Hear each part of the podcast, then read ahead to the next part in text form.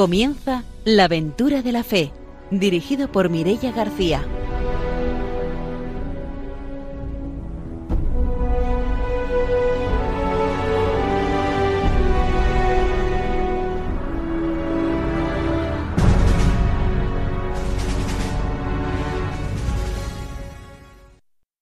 Muy buenas noches desde Radio María. Empezamos un nuevo programa de la aventura de la fe. Saludamos a nuestros colaboradores. Está con nosotros el padre don Arturo García. Buenas noches. Muy buenas noches a todos radiantes. Una alegría de poder estar aquí en la aventura de la fe.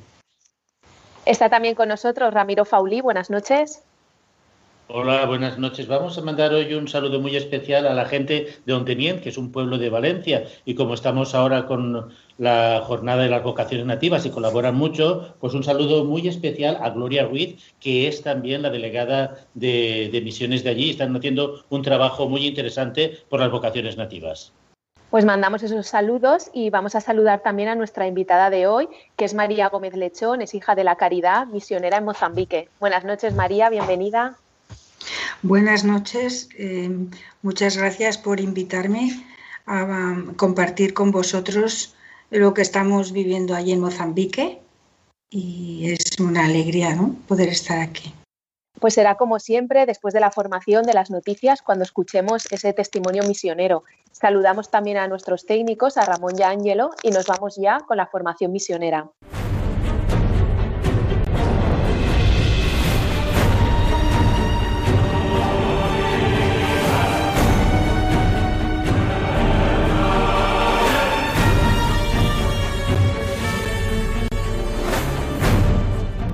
El padre don Arturo García nos trae la formación misionera. Pues continuamos con la formación de la Dominus Jesus y nos trae una novedad muy grande, muy importante para los misioneros y es esa unicidad y universalidad del misterio salvífico de Jesucristo. No es que sea una novedad porque ha cambiado nada, sino porque estamos descubriendo cada vez más esa eh, necesidad a la que Jesucristo nos llama de anunciar el Evangelio al mundo y es por eso, porque solo Jesucristo eh, realmente nos salva, es el único salvador del mundo. Por eso dice, es también frecuente, como cierto error, ¿no? La tesis que niega la unicidad y la universalidad salvífica del misterio de Jesucristo. Esta posición no tiene ningún fundamento bíblico. En efecto, debe ser firmemente creída como dato perenne de la fe de la Iglesia la proclamación de Jesucristo, Hijo de Dios, Señor y único Salvador, que en su evento de encarnación, muerte y resurrección ha llevado al cumplimiento la historia de la salvación que tiene en él su plenitud y su centro. Los testimonios neotestamentarios, testamento claro, lo certifican con claridad. El Padre envió a su Hijo como Salvador del mundo. De la primera de San Juan. He aquí el Cordero de Dios que quita el pecado del mundo. En su discurso ante el Sanedrín, Pedro, para justificar la curación del tullido de nacimiento, realizada en el nombre de Jesús, proclama, porque no hay bajo el cielo otro nombre dado a los hombres por el que nosotros debamos salvarnos. Hechos de los Apóstoles 4:12. El mismo apóstol añade además que Jesucristo es el Señor de todos. Está constituido por Dios juez de vivos y muertos, por lo cual todo el que cree en Él alcanza por su nombre el perdón de los pecados. Hechos de los Apóstoles 10, 36, 42 y 43.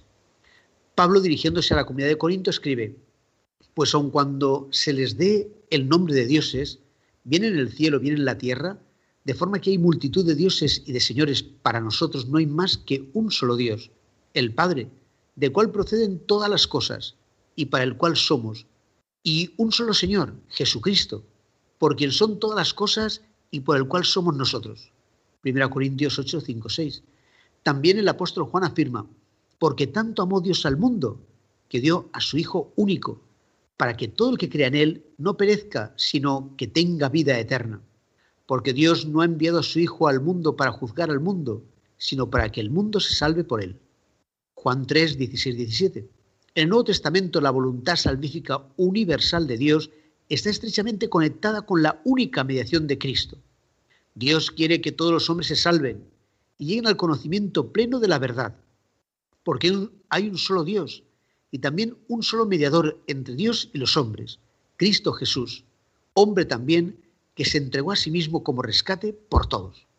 Entonces, con esto vemos estas dos cosas que son muy importantes, que Dios viene para eh, una salvación universal, Y lo segundo es que Jesucristo es el único mediador. El único, por eso es tan importante anunciar el Evangelio, que todo el mundo lo conozca, porque si no, mucha gente pues, puede perderse ¿no? esta ocasión de saber quién es su Salvador, cómo salvarse, cuál es el camino de la salvación. Es decir, no es que se salven o no se salven, es también la manera de vivir, de vivir pues conociendo la verdad, conociendo a Dios o no. Por eso dice este último párrafo de hoy, basados en esta conciencia del don de la salvación único y universal, ofrecido por el Padre por medio de Jesucristo en el Espíritu Santo, como dice Efesios 1, 3, 14, los primeros cristianos se dirigieron a Israel mostrando que el cumplimiento de la salvación iba más allá de la ley y afrontaron después al mundo pagano de entonces, que aspiraba a la salvación a través de una pluralidad de dioses salvadores. Este patrimonio de la fe ha sido propuesto una vez más por el magisterio de la Iglesia. Cree la Iglesia que Cristo, muerto y resucitado por todos, da al hombre su luz y su fuerza por el Espíritu Santo, a fin de que pueda responder a su máxima vocación, que no ha sido dado bajo el cielo a la humanidad otro nombre en el que sea posible salvarse, dice Hechos 4.12. Igualmente cree que la clave, el centro y el fin de toda la historia humana se halla en su Señor y Maestro. Entonces, bueno, pues ahí vemos esta relación Dios que quiere salvarnos, Jesucristo es el único Salvador, el único mediador, y el Espíritu Santo que es la fuerza que, da al hombre la capacidad para responder a esa salvación y para salvarse. Por eso, pues esa tarea tan grande de los misioneros que puedan dar luz pues, al mundo para que eh, se conozca el anuncio de Jesucristo y como hacía el mismo, ¿no? que la gente lo conozca y ya el que quiere puede creerlo y ahí puede alcanzar la salvación o podría no creerlo. Dios no quiera ¿no? Que, nadie se resista a la fe, pero en realidad es la, oportunidad, sobre todo, de poder creer en Dios y poder conocer a Jesucristo, que es el verdadero rostro de Dios. Pues hasta aquí nuestra formación de hoy. Damos paso ahora a las noticias.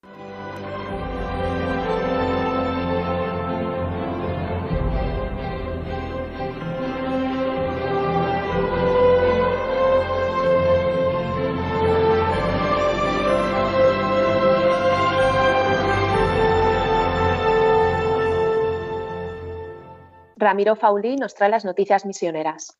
Bien, pues hoy dos noticias, un poco de animación misionera aquí en España. Primero porque se celebran el 25, los 25 años de la asociación COVIDE, que es la Cooperación Vicenciana para el Desarrollo de la Congregación para la Misión de toda la Familia Vicenciana. Esta asociación se está convirtiendo en una ONG de desarrollo vinculada a la rama vicenciana que tiene más de 4.000 socios y muchos voluntarios. Así que pueden desarrollar una gran labor que vienen desarrollando juntamente con la asociación AMBE, que también pertenece a esta rama de los religiosos.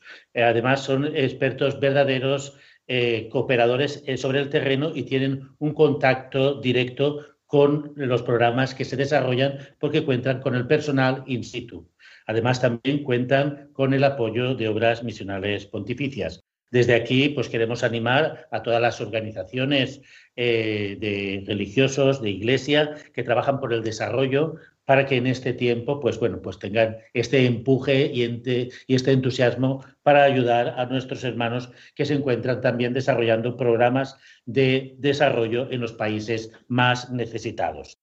Y la otra noticia también que quiero poner eh, un poco en valor es la labor que desarrollan las delegaciones de misiones de las parroquias, como por ejemplo la parroquia de San José de Ontenien, que colabora mucho principalmente en lo que es la obra de San Pedro Apóstol, que es la obra para las vocaciones nativas y que llevan más de 40 años trabajando y animando. Además, hay que decir que es una de las parroquias que más colabora en esta obra. Desde aquí les animamos a que toda esta obra que están desarrollando desde Ontenien también se unan otras parroquias, no solamente de la diócesis de Valencia, que es una de las pioneras en esta obra de San Pedro Apóstol, sino también todas las parroquias de España por la necesidad que existe de apoyar al desarrollo de las vocaciones nativas. Desde aquí un impulso para todas las delegadas y delegados de misiones de las parroquias. Y también, bueno, eh, comentar que se celebró el encuentro misionero de jóvenes, que no sé si don Arturo quiere un poco explicar o expresar cómo ha ido este encuentro que se, se celebró recientemente. Sí, sí, claro. Justamente estuvimos ahí, Mireia y yo también, y la verdad es que fue muy bien. Fuimos el grupo más numeroso, siendo no demasiados, pero más numeroso de toda España, y estuvimos en el seminario, en el son de actos, y bueno, muy interesante la, una, un trabajo eh, por grupos, y luego tuvimos una charla eh, de, sobre la misión, y después tres misioneros que dieron su, su testimonio. Y la verdad es que bueno, pues estuvo bien, y también tuvimos ahí un poco un compartir de cómo se prevé lo que será este verano misión, eh, si podemos ir a algún sitio, si no se podrá, en fin, las dificultades que hay, y aún así estamos animados para, en cuanto se pueda, poder participar y seguir a la misión con, los jóvenes. Entonces, muy contentos y agradecidos también de que se haya podido hacer, aunque no hayamos podido ir a Madrid a juntarnos ahí todos, pero desde cada uno de nuestras diócesis lo hemos participado. Pues hasta aquí nuestras noticias de hoy. Nos vamos con la entrevista.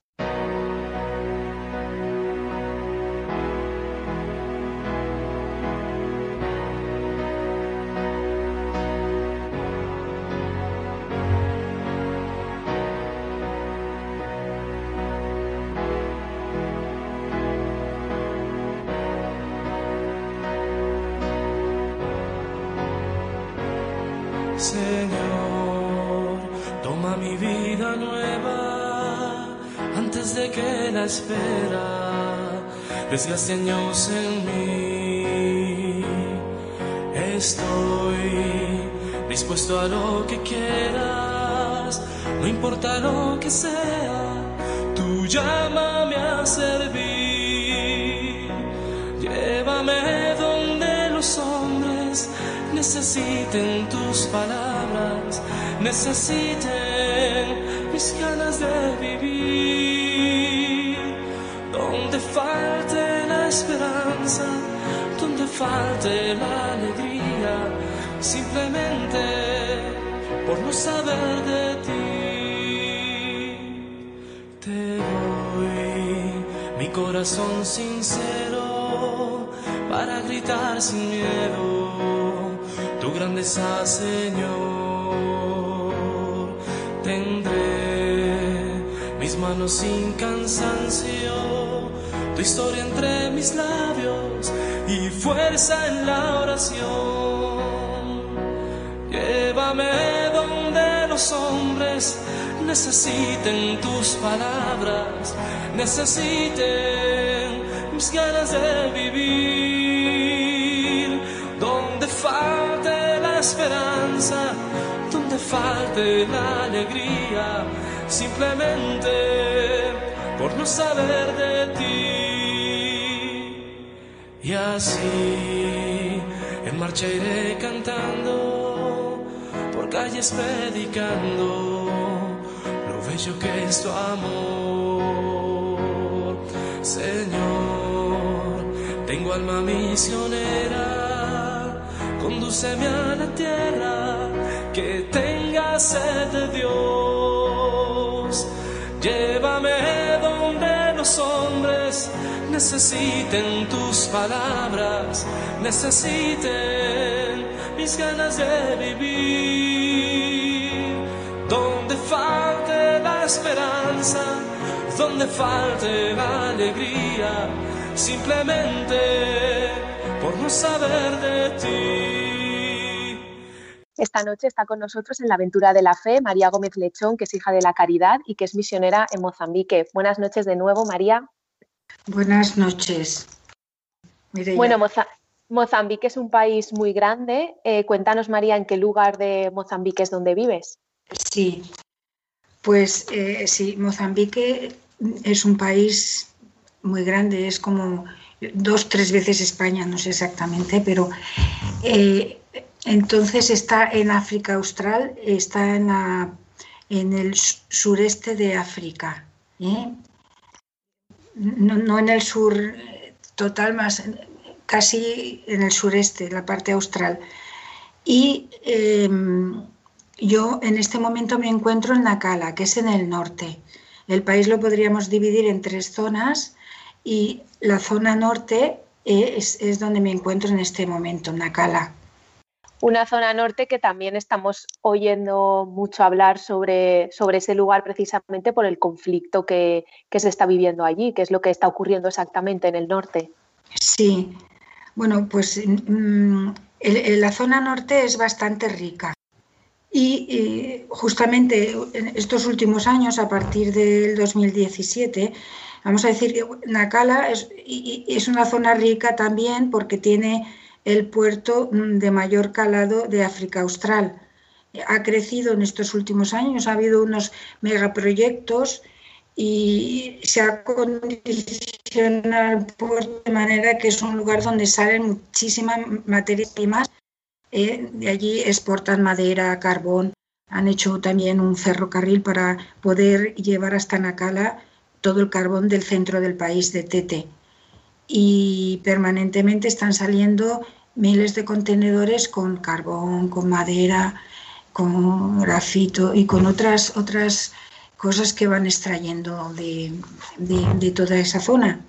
Y eh, desde estaba diciendo que ahora mismo hay una zona eh, en guerra, dicen conflicto, pero es una zona que está eh, ahora mismo, comenzaron en el 2017 a raíz de la explotación de gas natural que hay ahí, se ve que es una fuente muy importante. Entonces, las multinacionales, claro, pues eh, tuvieron mucho interés en desarrollar las extracciones allí. Eh, ha sido en este momento, pues las multinacionales que se encuentran son francesas. Está la Total, Texnipop, EDF y también hay una que es estadounidense Anadarko. Esto exigía concesiones por parte del gobierno y también muchas zonas que quedaran despobladas. Y eso no es fácil, no es fácil arrancar a la gente donde tienen eh, su medio de vida, donde es su tierra, eh, donde están sus antepasados y donde ellos sobreviven. Entonces, allí ha ido poco a poco surgiendo este conflicto que, están ahí presentes, digamos, en el trasfondo, eh, eh, la extracción de gas, de rubíes, de petróleo y luego también es una zona riquísima eh, por su, biodiversidad, la flora, la fauna, la madera. Entonces, es lo que pasa en África, ¿no? las zonas que tienen una riqueza acumulada son fuente de, conflicto y de desastre para la gente que es del lugar. Allí, eh, este conflicto surgió a raíz de, que las multinacionales se instauraron ahí. Pero, ¿qué pasa? Que también eh, los insurgentes islamistas eh, han empezado a, también a, digamos, a crecer y, y, son, eh, son terroristas sin, sin, sentido y sin cabeza y ellos llegan a los poblados, a las villas, matan a las personas, eh, degüellan a todos porque van con katanas, no miran. La población que consigue salvarse, además eh, lo hacen de una manera siempre sorpresiva. La gente tiene que huir al campo, a la selva, se encuentran, o sea, no pueden salir de allí porque las carreteras están interceptadas y nosotros que estamos en Nakala, pues recibimos a muchísima gente en unas condiciones pésimas. Vosotros, hay 700.000 desplazados.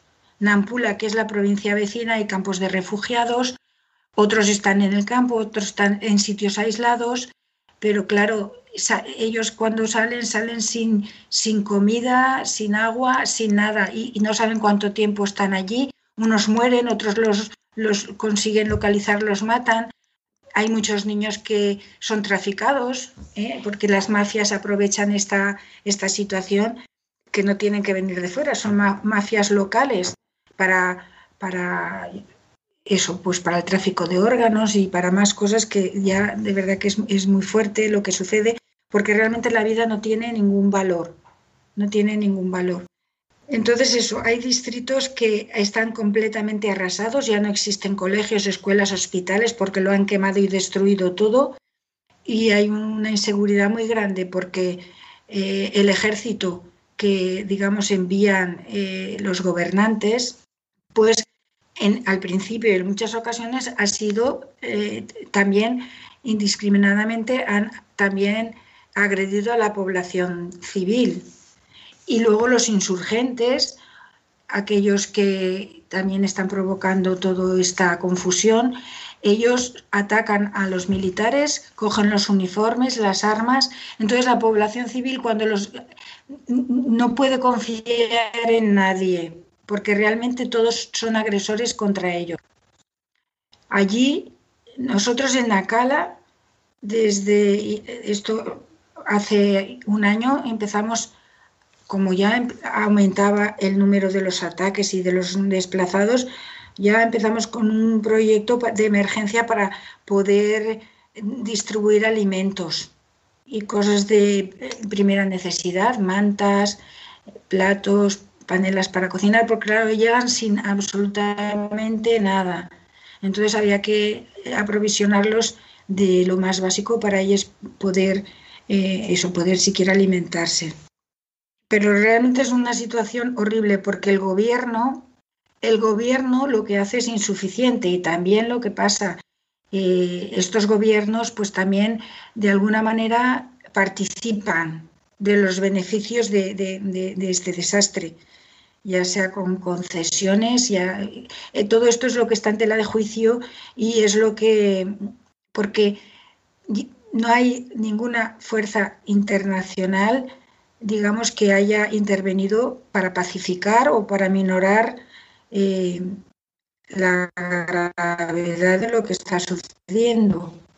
Son la población con indefensión y de la manera más terrible que se puede ver. O sea, que, que cuando pasan y llegan a un poblado lo dejan, dejan cadáveres de cualquier manera. La gente dice, no podemos ni enterrar a nuestros seres queridos. O sea, que ya no, ya no hay manera de entrar ahí. Nosotros en Nacala pues hemos encontrado casos muy, muy penosos, ¿no? Eh, niños sin padres o que salieron con la madre y, llegaron sin, sin, ningún adulto y no saben si la madre vive o no vive. Em, bebés que ataron a la madre y quedó el bebé ahí, uno, alguien lo recogió y lo consiguió sacar. O sea, después la población que queda está totalmente partida porque, y rota porque los seres queridos están desaparecidos. Qué impotencia, ¿no? Tan grande de, ocurrir todo esto es una impotencia porque, fíjate, sin tener a quien recurrir y, todo tan doloroso, ¿no? Es decir, y, que digas que esto pueda pasar, nos parece que es imposible, increíble y en cambio está pasando ahí. Sí, eh, eh, realmente allí guerra sin sentido, porque no se puede, ¿cuál es el origen? Pues no se, puede, no se podría definir ahí, hay muchos artículos y muchas cosas, pero nadie, porque son muchos factores. También allí siempre ha habido un enfrentamiento tribal entre macúas y macondes. Ese es otro, o sea, digamos que alguien enciende la, la cerilla y aquello explota, pues eso es lo que está pasando allí. Y luego, pues la población que, digamos, siempre es pobre, ahora en esta situación, pues es, eh, es, pobre en grado superlativo y, luego este año ha llovido tarde, es decir, que los que, digamos, los que, si, si los, los, distritos de Nampula podían ayudar, familiares, conocidos que podían acogerlos, en los sitios donde iban también estaban pasándolo muy mal este año no ha llovido y entonces eso ha afectado mucho a la economía familiar. Y de verdad que es una situación muy triste. De la FAO nosotros ayudamos y también eh, ayudamos con alimentos y también con un proyecto nos ayudó Manos Unidas, un proyecto que se llamaba Espacio Amigo de la Crianza, porque en estas situaciones pues los críos sufren mucho. O sea, la vida de un niño no tiene mucho valor y estos críos sufrían mucho, traumatizados y además sin estar en ninguna lista, por decirlo de alguna manera, sin estar localizados, sin saber de su existencia. Entonces, eh, este proyecto lo que hizo es mm, localizarlos eh, y atenderlos. Muchos, algunos tenían, podían tener enfermedades, algunos, por ejemplo, el SIDA y es, es bastante frecuente, pues detectar a aquellos que tenían alguna necesidad especial y, en general localizarlos a todos. El COVID nos ha limitado mucho porque, claro, eso se podía haber hecho en un gran espacio, haber creado una zona para deporte, para un gran comedor, lo que en un inicio nos imaginábamos. Pero claro, cuando surgió esto de COVID en marzo, hubo que mm, cambiar los planes y lo que se ha hecho es una, una atención por zonas, ¿no? Si en una zona había, había un grupillo, pues eh, en total que no hubieran más de 14 eh, críos. Entonces, unos formadores que, que, el proyecto tenía, con formación específica para este, este tema, iba localizando los críos en grupos pequeños iba trabajando con ellos. Pero la idea era esa, localizarlos, atenderlos en sus necesidades, básicas y para después escolarizarlos, intentar de, alguna manera darles una atención psicosocial para que el trauma de lo que estaban viviendo eh, no los paralizara, sino que pudieran mm, vivir la vida ¿no? y dar continuidad a si estaban en estudios, con los estudios, localizar familia y ver la situación particular de cada uno y, esto del gobierno que había trabajado bastante para esto de las tribus, ¿no? Para unificar las tribus y tal, pero quizá ahora, no sé, mm, bueno, no siempre da el resultado que se quiere. ¿Y, qué hace el, que se puedan convertir en cristianismo? ¿Les ayuda también un poco a superar lo de las tribus? Aunque claro, no será una cosa rápida, será algo lento, ¿verdad? Em, mira, nosotros en este momento em, solamente podíamos contactar con los desplazados a través del propio gobierno, nos tenía que autorizar. Nosotros con los que estábamos trabajando, las listas de estos, estas personas nos las tenían que dar ellos y cuando nos daban paso para poder trabajar con ellos, no podíamos, vamos a decir, hacer nada más que lo que el cometido que teníamos, que era o distribuir comida o dar atención a los críos. Entonces, ahora es cuando poco a poco vamos a tener más capacidad de, hacer alguna cosa, pero en este momento está prohibido, eh, por ejemplo, eh, reunirse en las iglesias, no hay culto. ¿eh? Nosotros estamos también intentando a través de esas columnas y los PEN hacer llegar a la población un poco lejos y también en estos grupos que puedan recibir algo de formación pues referente a muchos temas que les puede, digamos, interesar. Pues el tema religioso, claro, eso es lo que en, lo, en el que todos todos confiamos porque no hay no hay no hay donde agarrarse más que tener fe. E, e, es un pueblo muy muy creyente. ¿eh? La mayoría son musulmanes, pero es un, es un pueblo muy creyente y, y, bueno, pues la base esa sí que ayuda a, porque ellos confían mucho en Dios, Dios sabe.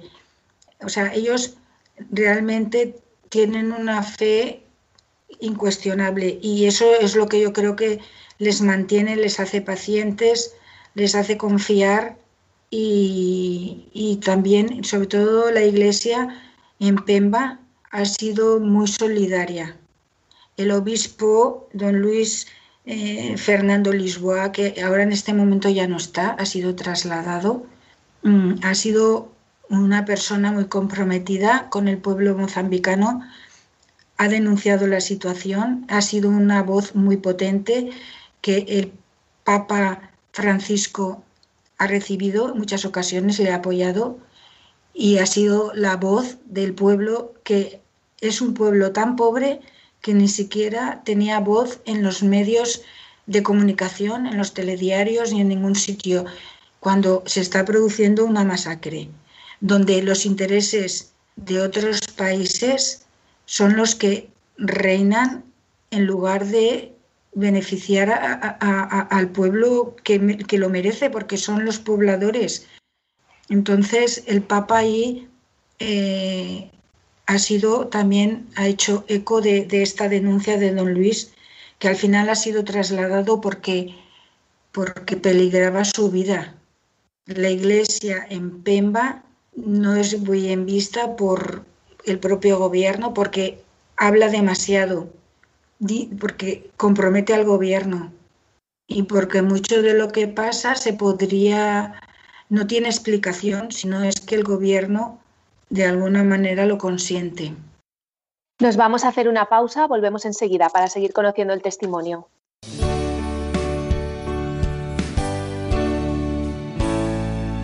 Si te escuchas la llamada interna del Señor, en la voz de Jesús que te invita a anunciar con valor, regulando a la gente sencilla una nueva ilusión enseñar el camino perfecto de la salvación. Profesar que perdón a tu hermano se transforma en amor. Si en tu mente, tus labios sinceros está el corazón. Destruir el cañón egoísta que impide la paz.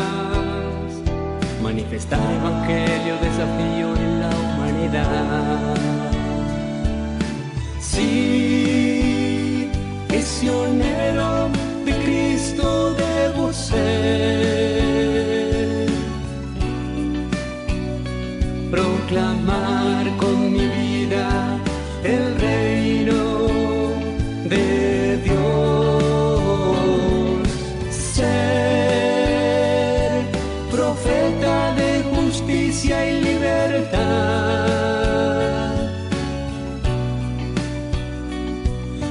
pisadas seguras a la eternidad.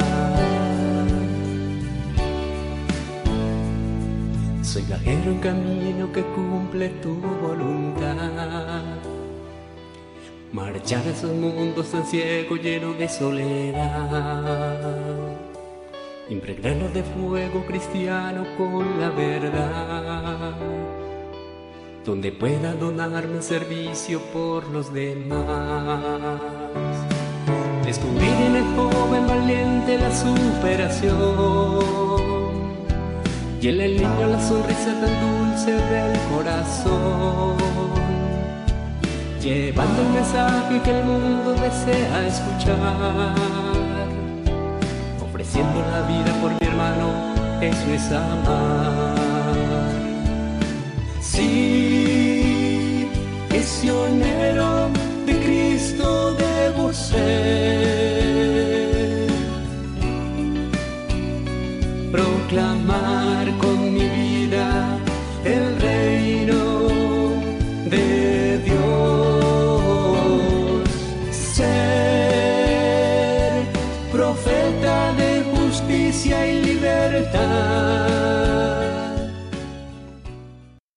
Estamos en la aventura de la fe en Radio María y esta noche estamos conociendo el testimonio de María Gómez Lechón, que es hija de la Caridad y es misionera en Mozambique. Antes de la pausa nos ha estado contando toda la situación de, conflicto, de casi guerra, podríamos decir, que está ocurriendo en el norte de Mozambique. Nos ha contado también algunas iniciativas que, están haciendo, pero creo que se nos había quedado alguna más que, que están llevando a cabo por allí las hijas de la caridad para, ayudar a, todos los refugiados. Cuéntanos, María.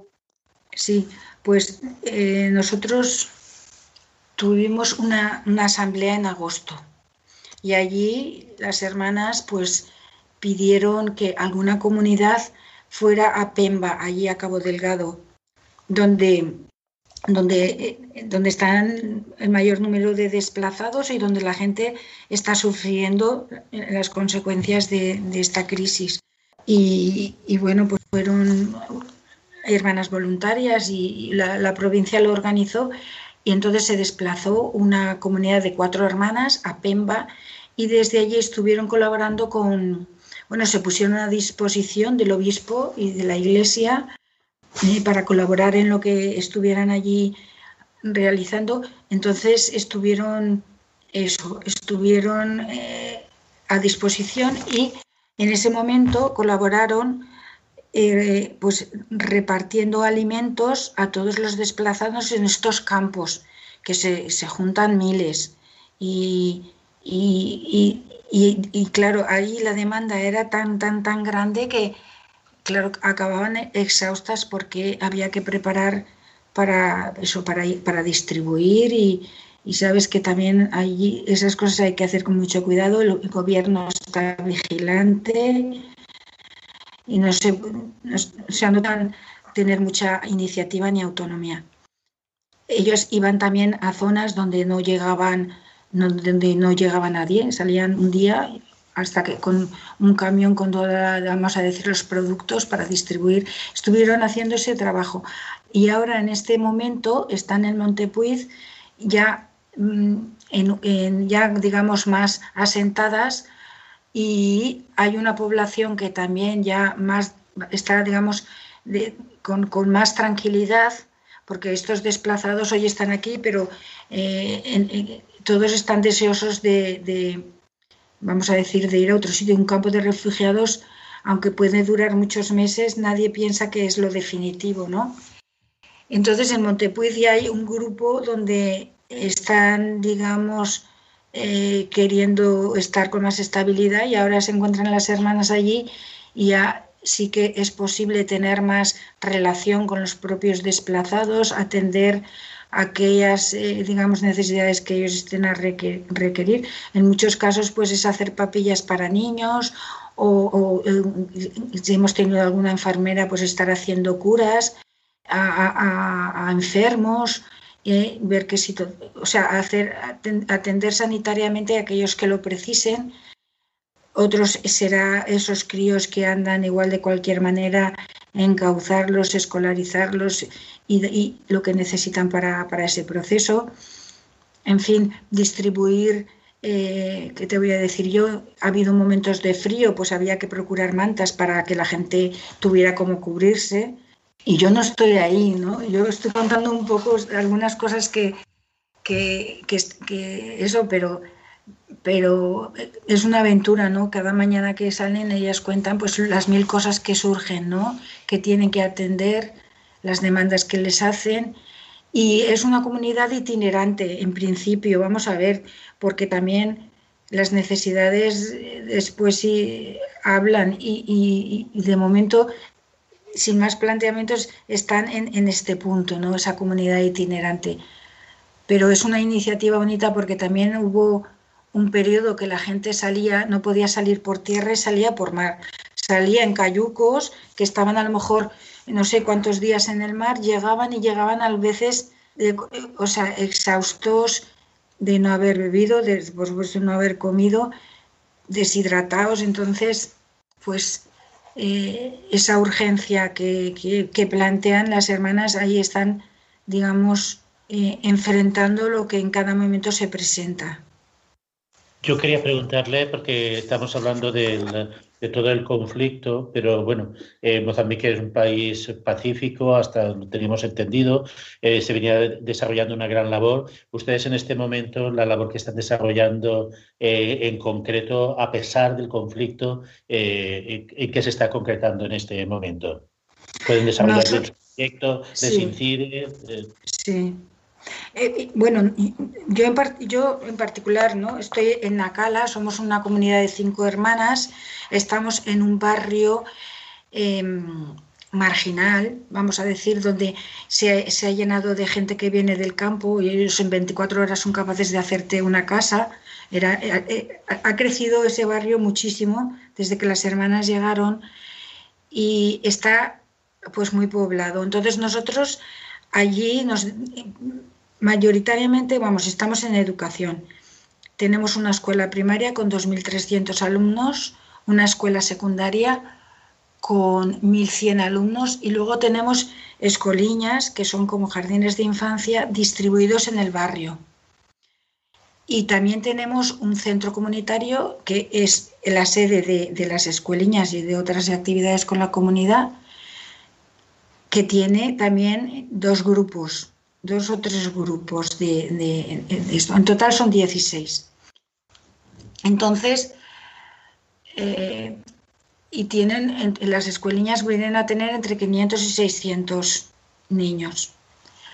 Esa es nuestra labor principal y, vivimos allí, en, eso, ya pues convivimos con la gente, estamos en el barrio, cada, hermana pues trabaja en un sector y luego también tenemos en, la propia ciudad el centro Acumi, donde hay una hermana, es, ese centro es vicentino.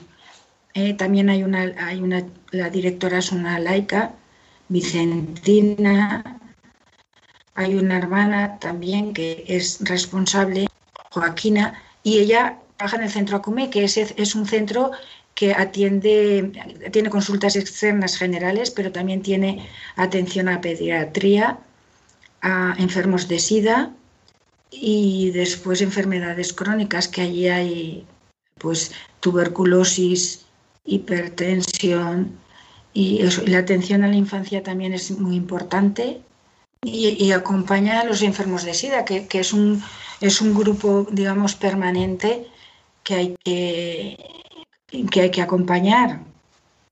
Entonces, esa es nuestra labor. También eh, acompañamos, eh, digamos, la labor pastoral de la parroquia, trabajamos en las comisiones de, de comunicaciones sociales, justicia y paz, y también está la radio guatana, que es la radio diocesana, la responsable también es una hija de la caridad de mi comunidad, Isabel.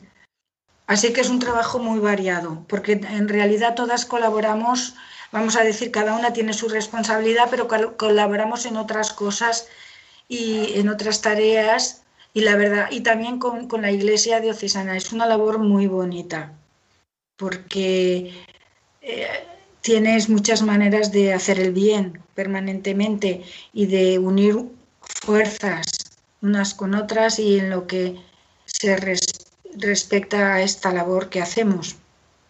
A mí una de las cosas que me llamó la atención con todo esto de los insurgentes islamistas es que tenía entendido que bueno, la labor de la Iglesia en Mozambique y la mayor población eh, cristiana y católica, pues que había como, digamos, un buen entendimiento y un trabajo eh, de desarrollo que estaba realizando la Iglesia, ¿no? No sé, eh, en la parte donde estáis vosotros hay mayoría católica donde podéis desarrollar vuestro trabajo. Sí, no, mira, en nuestra zona 17% son, son católicos. Hay otras iglesias solo. La, mayor, la mayoría son musulmanes, pero hay, hay una relación muy buena. O sea, eh, con el mundo musulmán nosotros en la escuela, nuestros colaboradores, nuestros alumnos, vivimos en, este, vamos, eh, en esta situación, pero sin ningún conflicto. Al contrario, al contrario.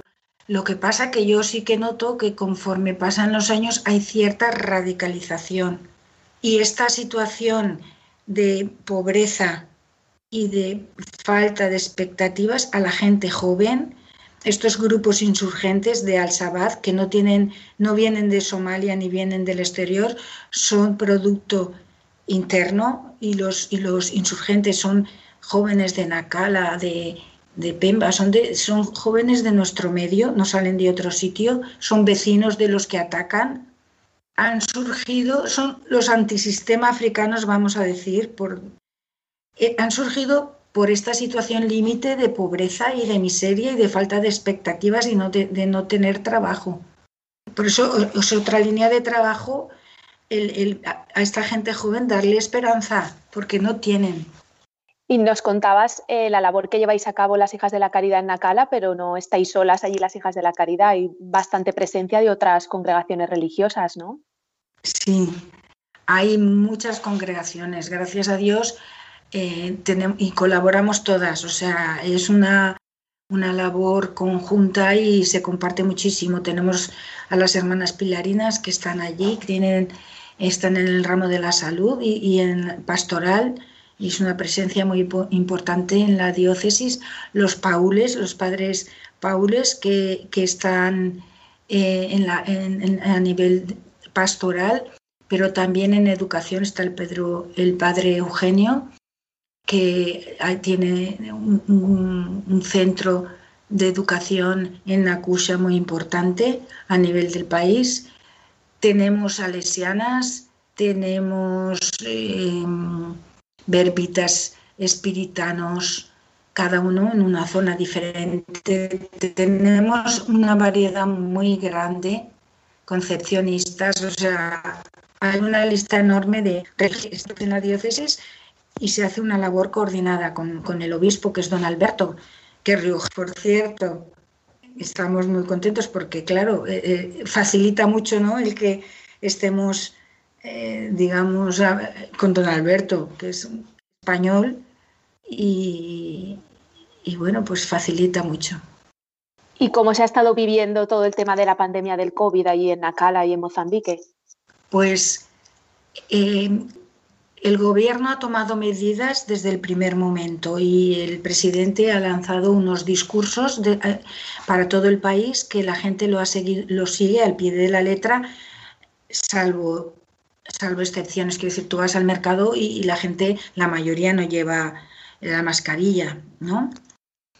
Pero en las escuelas, en los centros públicos, los centros controlados, pues sí que es de riguroso cumplimiento. Nosotros en la escuela pues tenemos ahora los grupos de alumnos que no pasan de 20, tienen que, tienen que llevar la, la mascarilla, lavarse las manos a la entrada, tomar la temperatura, todos los protocolos se cumplen y realmente el país no ha estado tan afectado como yo veo que aquí, está aquí en Europa.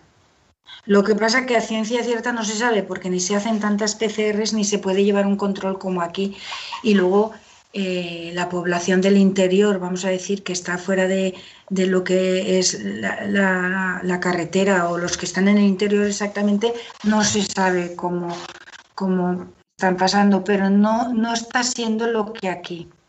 Es más leve. Y, también allí la muerte es cotidiana. Allí de, de malaria, de gastroenteritis, de sida, pues es, es siempre se está muriendo gente. Entonces, puede ser que por COVID también, pero no, no es tan marcado como aquí. Has nombrado de que la muerte está presente. A mí me preocupa a veces la situación de la infancia, ¿no? Hay mucha mortandad infantil y de madres que mueren en el parto, en la zona. Pues sí, eh, allí en la, zona de, de Nacala, lo que son los a ver, lo que son casamientos prematuros y las gravideces precoces es muy frecuente. Eso es, digamos, también esto desde en la escuela y desde muy pronto se intenta trabajar esto, que claro, irá mejorando, pero todavía es muy, es, es muy frecuente que las niñas se casen muy jóvenes, que se queden grávidas y bueno, y luego, o sea, lo que todo esto conlleva que dejan los estudios, que ya no van a hacer otra cosa y la infancia realmente, pues hay niños muchísimos.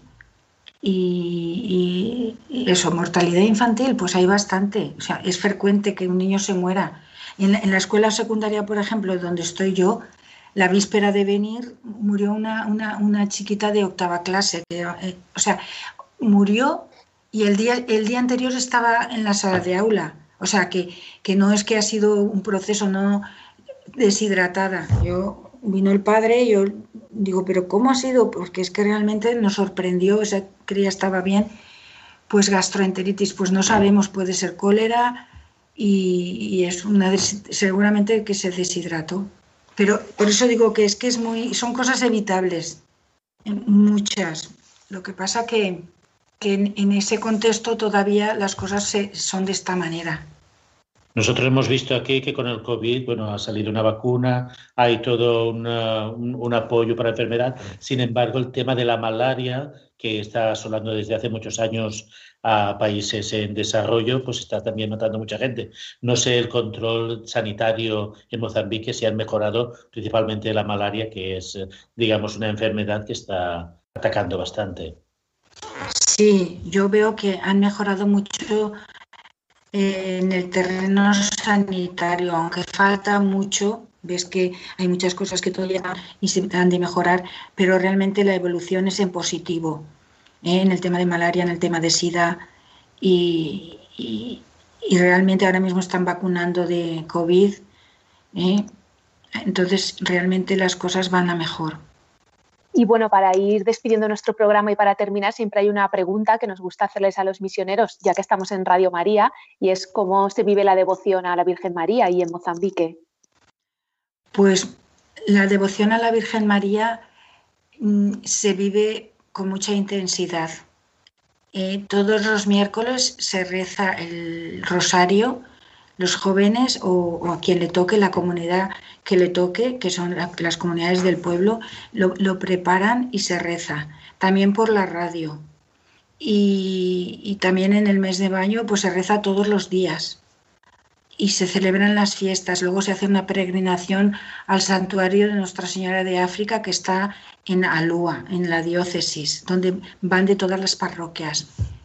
Y, y, a la Milagrosa especialmente, porque nosotros en la parroquia y donde estamos siempre también somos muy devotas de la, de la Virgen Milagrosa y entonces pues eso el pueblo lo recibe y le da continuidad y lo reclama. Entonces realmente sí que es una devoción que se vive con intensidad y confían en la Virgen pues siempre.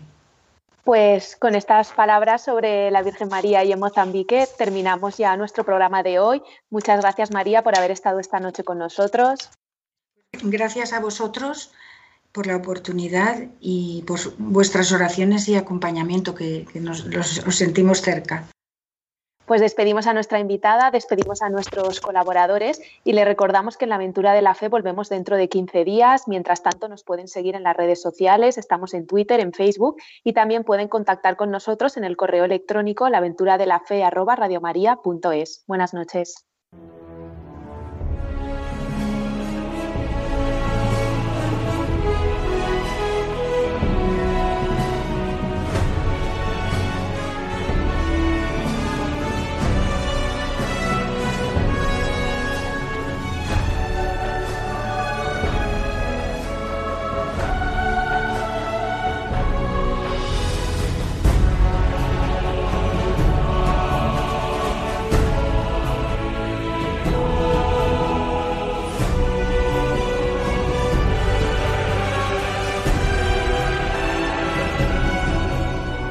Han escuchado en Radio María La aventura de la fe, dirigido por Mirella García.